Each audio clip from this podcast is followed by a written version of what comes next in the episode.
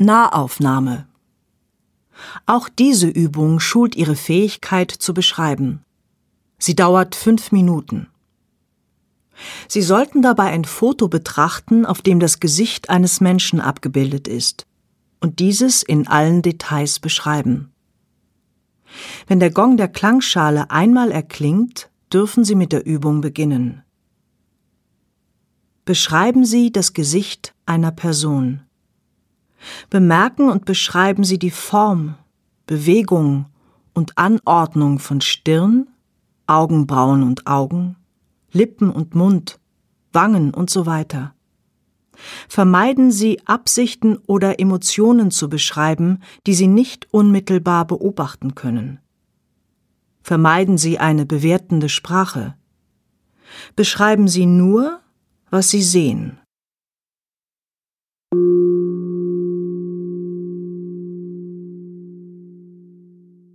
Beschreiben Sie das Gesicht dieser Person ohne zu bewerten, ohne Absichten zu interpretieren.